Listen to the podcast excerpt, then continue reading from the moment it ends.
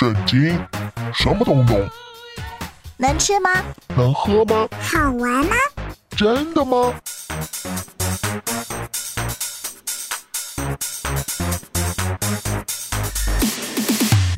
圣经鸡尾酒。干杯！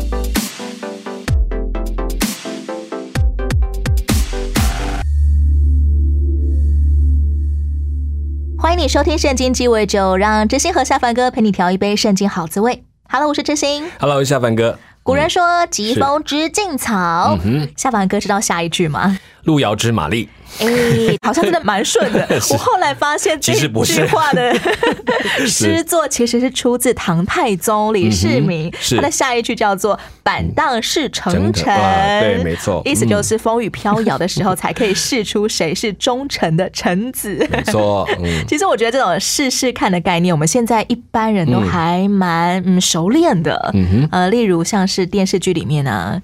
看到呃有黄金的时候，对特别是你旁边没有鉴定师，要怎么试黄金呢？是拿火来烧。或者是用牙齿咬咬看。嗯其实我一直都不知道为什么要用牙齿咬哎，他们说咬了以后会有一种声音，他就放到耳朵边去听，啊它那个有没有延延伸的那个回音，如果够长才是金子。这种试试看的做法，嗯可不可以套用在人的身上啊？人可能就没有这么快就测试出来，因为有太多的值要去测了。坊间有很多书教导我们嗯各式各样的测试大法，怎么对样试出你的男朋友、女朋友是不是真心的啊？怎么样试出合伙人能不能够跟你长久的经？营下嗯去是？这种的话，其实还是要小心，因为所有的心理学他都知道它是个残缺的科学，就是它并没有一个完整说绝对就是这样，它这个比例上可能接近如此。那其实人有很多环境因素的影响，所以不能单从一面来决定他的绝对的作为是怎么样。什么样的场合我们可能真的需要去试试看别人呢？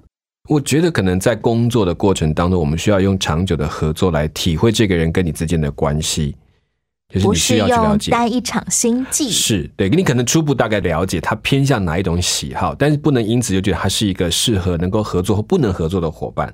或换另外角度来讲，他不见得适合跟你合作，但他适合跟另外一个人合作，这也是一个好的学习。所谓怎么样能够示人，真的比较像刚刚夏凡跟你提的下一句“路遥知是马力”没错，我们 需要花需点要用时间来考验人性，考验是不是真情。嗯哼，患难其实不只能够见真情，嗯往往也能够见绝情。哎，哎，是没错啊，就是那个这个大难来时就各自飞，不是吗？有这种情况。哇，这就是很现实的一件事情。今天我们要来听一段突如其来的患难故事，逼得主角不得不目睹感人的真情，还有残酷的绝情。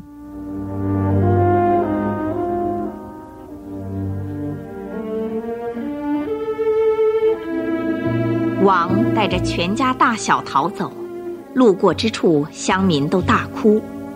他们的前后都是皇家军队。大卫在城外停住，看着部队经过，又见祭司撒都和亚比亚他抬着上帝的约柜也来了。撒都、亚比亚他，你们别跟我来，你们抬着上帝的约柜都回到城里去。我若在耶和华跟前蒙恩，他必使我回来，再见约柜和他的居所。他若是不喜悦我，那我也准备好了，愿他凭自己的旨意待我。你们各有一个儿子，把这两个青年领回去。耶路撒冷若有什么事情发生，就派他们来通知我。一切照您的吩咐，陛下。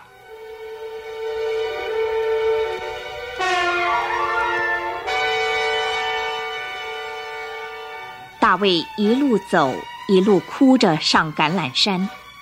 他蒙着头，光着脚，跟从的人也全蒙着头，边走边哭。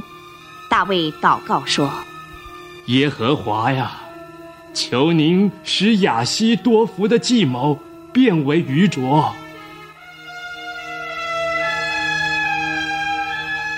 大卫在橄榄山顶上遇见忠心的谋士雅基人户筛。这个人分担王的忧愁，也撕裂衣服，头蒙灰尘。护筛，你若跟着我，只是我的一个累赘而已。你可回城去，假装效忠押沙龙，还可破坏亚西多夫对我的诡计。有任何情报时，可差萨都和亚比亚他的两个儿子亚西马斯和约拿丹来告诉我。王啊，我就回去，我将尽最大的力量帮助你。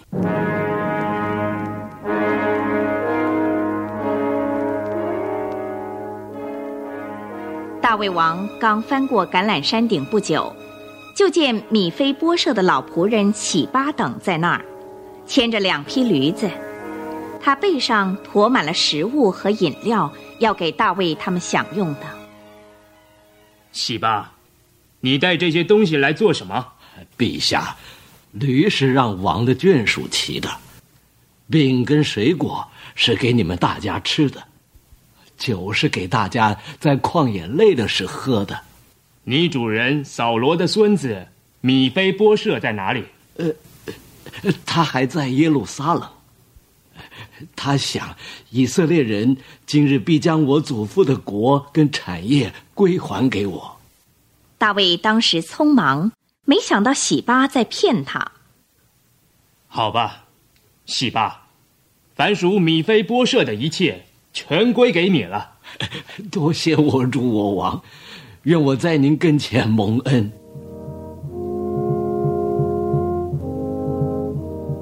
亚沙龙一帮人进入他父亲空无一人的王宫时，天已黑了。大家跑了一天，全累了。可是聪明的亚西多福却说：“让我挑选一万两千人，趁今夜去追赶大卫，趁他们疲乏无力时追上他们。我只杀大卫一人，把其他的人带回来归顺你。”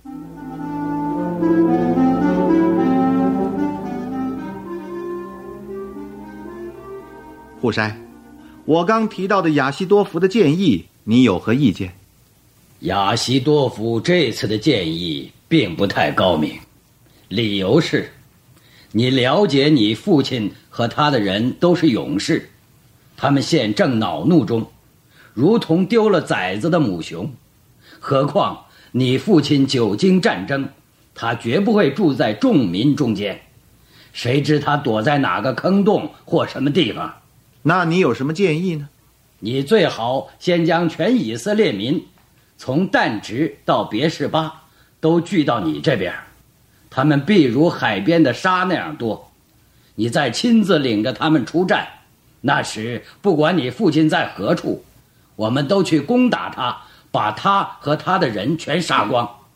他若逃进某城，我们以色列众人就用绳子把那城拖到河里，连一块石子也不剩。嗯。对我看户筛的计谋比亚西多福的高明，你们大家说是吗？对对对对对，有道理有道理。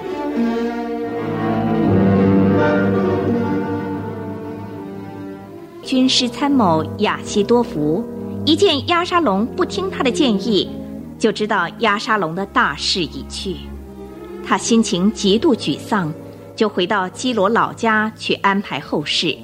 他太太问亚西多福啊。你为何老是说快要死了？太太，因为这是确实的。你没病又没遭殃的，不是吗？是没有病啊。有谁要杀害你呢？现在还没人要杀我。那你为何老是说快要死了？因为，因为我想要寻短，了此残生。啊，寻短，自杀？为什么呀？因为我是一个失败又没有成就的人，我一直在替亚沙龙计谋造反，建议他如何作恶来羞辱他父亲。不料现在他竟弃绝了我好心的建议，冷落我。那，那你就恼羞成怒，不想活了？你不知凡事都会过去，你何必不？亚沙龙不久必会大败。那个时候，大卫回归宝座，我能躲到什么地方去？那时我必因造反罪而被处死，倒不如早些自己结束自己好些呢。亚西多福终于吊死了自己。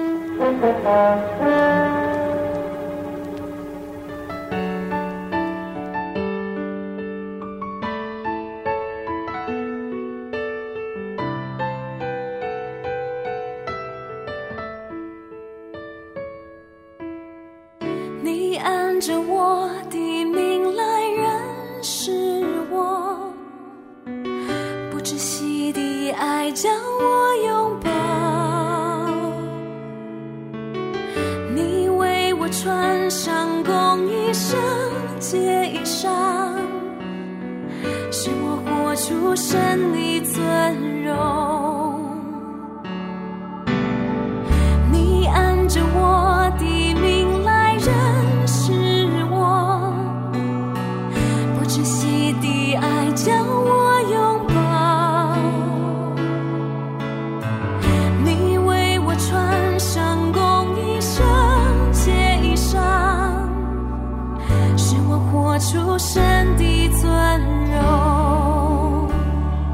不灰心，不丧胆，依靠主必无所缺，全能神慈爱主，你用笑脸帮助我，我的力量和拯救，我的山寨。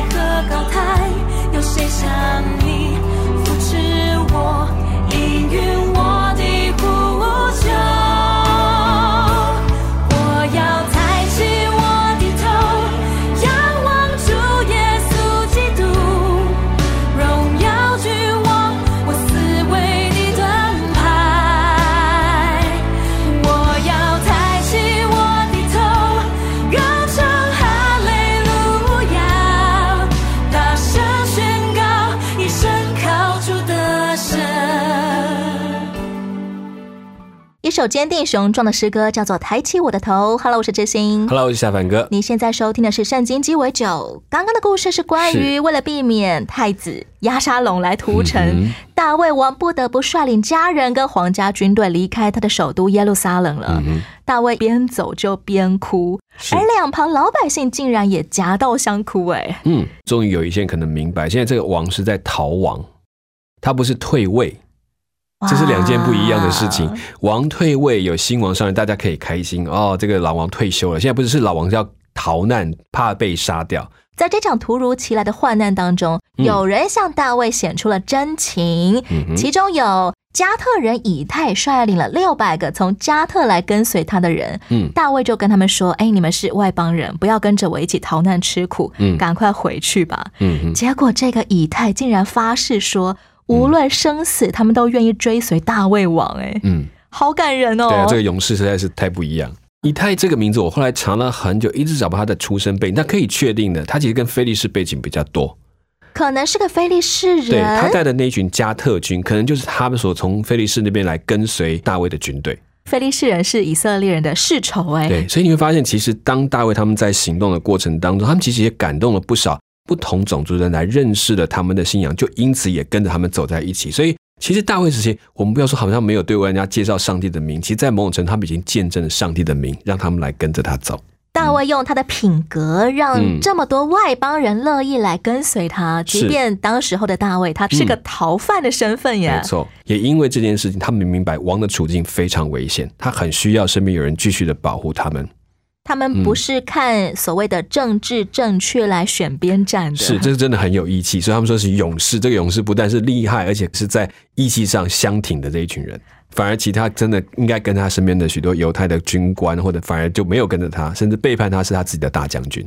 接下来患难显真情的还有祭司撒都和他约柜的立位人。嗯，为什么大卫会跟撒都说：“嗯你们可以安然回城，我在等你们报信给我。”因为其实对整个犹太城来讲，真正安定的力量是那个信仰，所以他认为这时候不宜让城里面有太大的波动，只要圣殿的人没有跑，祭司继续在那里待着，至少百姓可以安居乐业。那也同时呢，对亚萨龙来讲，这是一群他极度要拉拢的人。就算押沙龙再怎么邪恶、再怎么坏，也不可能会杀先见。哎，最主要是其实是要他们巩固他的王位。你们存在就显示我的合法是，地位如果他们都走掉，表示哎，亚绍龙你这个位置怪怪的，好像没有上帝的同意。但是他们在，好像上帝就同意他了。第三个患难见真情的是雅基人户筛。嗯户筛他衣服撕裂、头蒙灰尘的来迎接大卫。嗯，我们对户筛这个人其实不大熟，我们都总以为大卫只有一个好朋友叫做约拿丹。是这个户筛是什么人？其实他就是谋士的一群的其中几个代表。那其实对大卫来讲，这些谋士就好像他的家臣，是跟着他一路打天下过来，然后是很聪明的人，然后给予好的意见的人。所以其实，在某种程度上，也是给能够提出谏言的一个人。是友伴，也是军师，更是是勇士。嗯，是，嗯，还有一个人，嗯他显出了超级大绝情。他其实身份跟户筛蛮像的，嗯，他是亚西多福福，嗯是他是大卫王宫里的咨询顾问，嗯算是跟户筛同等级的吗？哎，差不多。其实他们好像一个一个叫做参谋团，军师团，对，就在后面可能要给他出意见的。当然，在这当中有也会有一些排名顺序，互筛不是里面最最有名的，但是其中一人，而最有名的就是亚西多夫，位高权重的那种概念，影响王的最多可能就是他。亚西多夫还有一个很有意思的身份，他嗯其实是拔士巴的爷爷。嗯哼，大卫自己也非常震惊，哎，亚西多夫怎么会叛逃去投靠押沙龙呢？是，我们也很想知道亚西多夫这种铁饭碗的工作嗯捧得好好的，有名啊，有权啊，有是钱啊，应该也蛮有位的。是。为什么会忽然背叛大卫啊？我觉得有时候有权会想要更多权。哦哦，如果他扶持的王是他扶持起来，他是不是有更多的权利可以去施展？当一个国舅还不错，但是国王终究是别人。但是现在这个王是我扶持起来，我对他讲就像一个爸爸一样。要不是我，你怎么可能当王呢？你他谋的可能是一人之下，万人之上喽。，对，是连这个一人之下，那个一人还是他自己管的那一人，你就发现这才叫厉害。亚西多夫的野心跟亚沙龙不相上下耶。没错，他只是不要站出来当王，但是他可以控制王。其实我们很多人也会在遭遇了一些人生历练啊，嗯就会感叹树倒猢狲散。嗯，这种人生必经的过程当中，我们可以从大卫身上学些什么吗？我觉得大卫这件事还有还蛮有趣，虽然这件事情他自己也要负不少的责任，但是当事情发生的时候，他在做的每一个决定，你会发现他他已经开始进入思考，我下一步该怎么样好好的为百姓谋福利。他为什么要逃出宫，而不是开始聚集以太各个军队起来攻打，或者是围剿亚萨龙？他其实想保护的是整个百姓，不希望因为这场战争死的太多城里面的人，因为里面搞不清楚状况，只感觉好像新的王上任，直到后来才发现他是被送走的那个君王，他却没有站着来起来，我们打回去。你们既然觉得我是王，他反而放下这个，先躲到一边，安静思想，整理准备到底现在哪些可以用，所以他让一些人回去，让祭司也回去，成为耳目。户筛这边也要准备回去，都会成为他的耳目。只有一件事，对抗的的计谋，所以他已经在预备。虽然有这么多的软，但他他在这个最不好的状况之下，反而让他头脑的清醒。照理来说，大卫应该要满脑子都想着：哦，天哪，我儿我好惨哦我儿子怎么会这样对待我啊？可是他竟然还顾念他的百姓，是，而且他想到很多后路已经在准备了。可见虽然大卫做爸爸做的不是那么好，嗯但是做一个君王还是做的蛮好的他。马上智慧又找回来了。一段歌曲之后，我们继续来聊聊大卫还遇见了一些投机分子。你按着我的命来认识我，不窒息的爱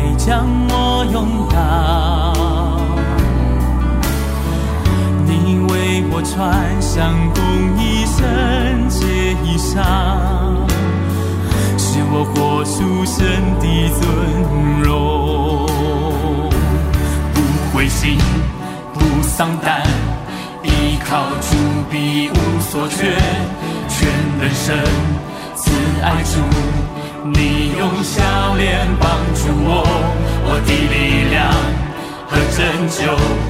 我的山寨和高台，有谁像你扶持我，应允我的呼求？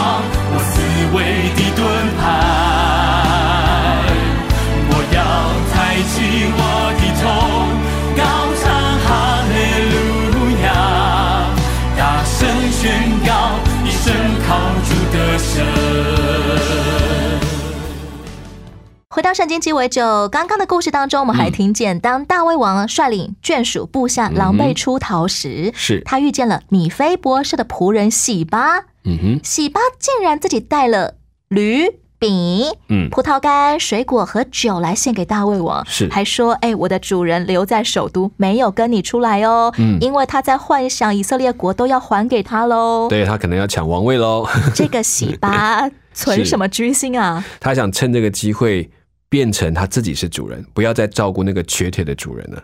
这个喜巴跟亚西多福好像又有一点像。这里面讲的一连串都是在位置颠倒之后的让人震惊的事情，居然用欺骗、谋害、夺取不应该属于他的东西。这样我就可以谷底翻身，变成了一个大有权势的对，人。然后与王有恩，你看更不得了了。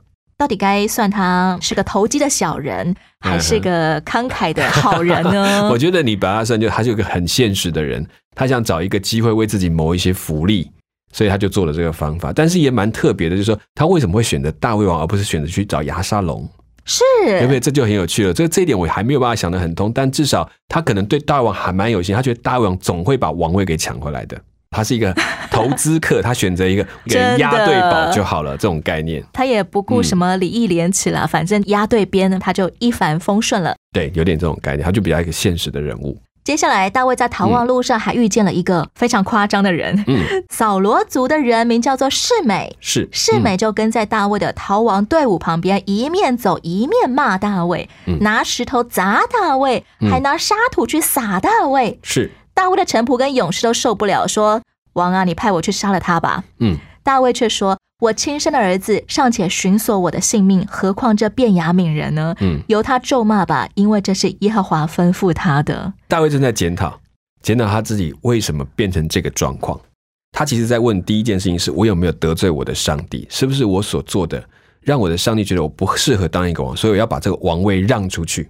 大卫跟扫罗不一样思考是，扫罗是当王位岌岌可危，想办法留住王位；是大卫当王位岌岌可，他想的是我有没有得罪我的神？以至于我落到今天这样的处境。那所以当他这个人在咒骂我的时候，我不能够把他杀掉解决咒骂，我是要问这个咒骂来自于哪里？如果是来自于上帝，那我就要甘愿去承受；不是来自上帝，或者上帝就会怜悯我，好觉得我受了不白之冤，要替我伸冤。这是一个好谦卑的风度哦。甚至就是说，你会发现他不被王位的有或没有困住，这是他另外一个上帝喜欢让，我觉得非常重要的。他只是认为我有没有在上帝的喜悦当中，这是他最厉害的地方。世美他所咒骂的内容是，嗯他认为大卫之所以今天遭这样的大祸，是因为上帝在报应他嗯杀人流血的罪。对，这种指控有没有道理啊？对便雅悯族来讲，扫罗王的死，他们认为是有一部分是因为大卫要夺取这个王位，即便这个过程其实根本大卫没有夺过任何一次这个王位，但是这个过程他觉得就是大卫带来的威胁，他们也相信当时扫罗在讲的这个大卫是叛变的，世美仍然深信当初扫罗王的说法都是大卫的对错。所以你看现在他真的拿到王位，他一定是他搞鬼。嗯怎么样能够在意外跌倒，还被人趁机多踩几脚的时候，选择不让自己的心变得丑恶啊？我觉得那个最难就是他像他刚刚在做，他只知道回到上帝面前来看，如果上帝你怎么看这件事情？如果是合理，我接受，但你要教我，让我慢慢明白我的问题在哪里。如果不是，那或者这是一个机会，让上帝来帮助我，因为你站在我这边，你怎么会忍受一个不该受冤枉的人受冤枉呢？好，把上帝拉拢在这边，特别有一种这种情绪上的感受，但是他也能够克制自己，不要按照他自己的情绪行事。他的权柄不是用来伤害自己百姓的。有的时候我们光是听见哦，原来别人说我坏话，导致我被开除了，嗯，这样的事就会让我们恨得牙痒痒。但是我们可以学着不要真的把自己放在那个对号入座的位置上面。甚至有时候真的他讲的可能是对的，我只是真的很气愤，你怎么可以这样说我？我就会问我自己，他为什么不可以说我？他讲的那是错的吗？如果他讲的是对的，我把它学起来才是真功夫。我把它反击回去，那不过就回到我跟他是一样的品质、一样的素养，这是可惜的。最后，我们要来聊聊头号大魔头亚西多福。嗯，圣经说他聪明绝顶啊，太聪明了。嗯还说那时候亚西多福所出的主意，好像人问上帝的话一样。嗯，他昔日给大卫，今日给亚沙龙所出的主意都是这样。就是太神准了，就把它想诸葛亮好了。哇哦！哎，一讲言出必中，所以大家觉得一定要听他讲的话。他看人看得很清楚，看事断事都非常明白。不得不听他的话。是亚西多福算是个见风转舵的投机分子吗？我想对他来讲，他也只是为了投资自己，让我可以站上更高的位置，让我可以做更好的一个贡献者，所以我可以掌握这个权柄。你看我就是够聪明，所以应该让我来做决定啊！其他人是不懂的，所以你这个王也要靠我推你一把，你就可以当王。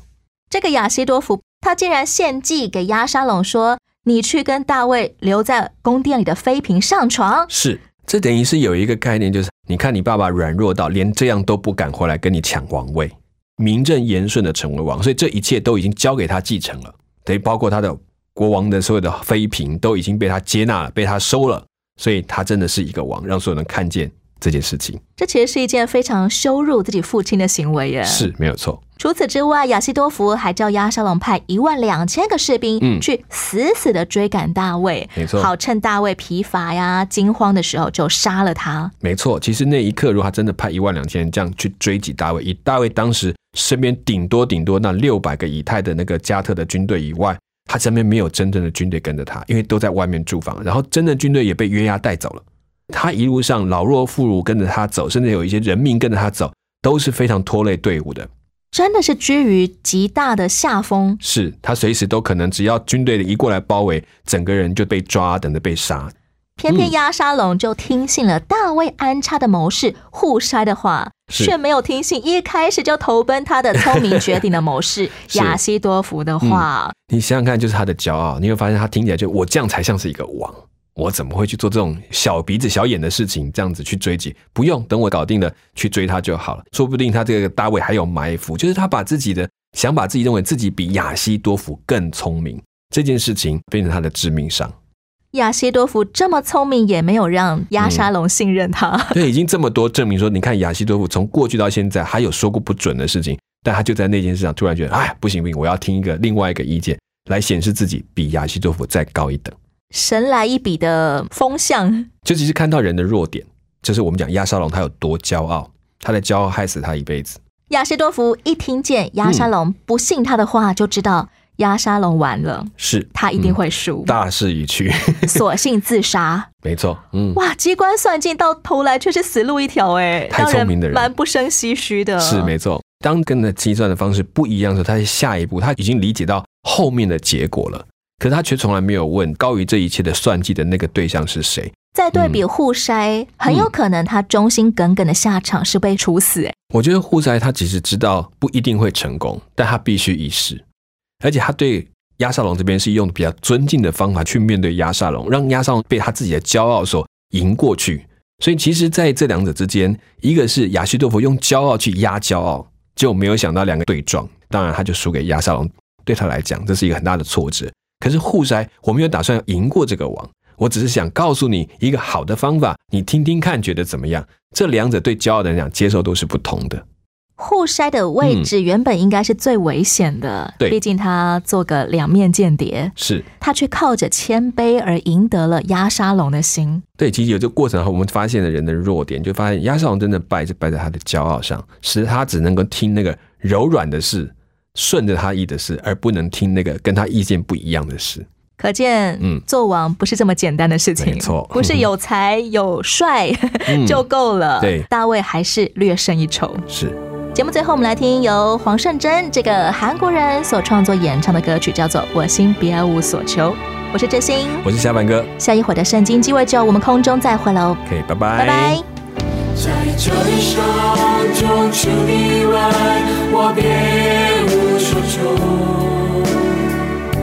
我只愿依靠你的恩典和，唯有你。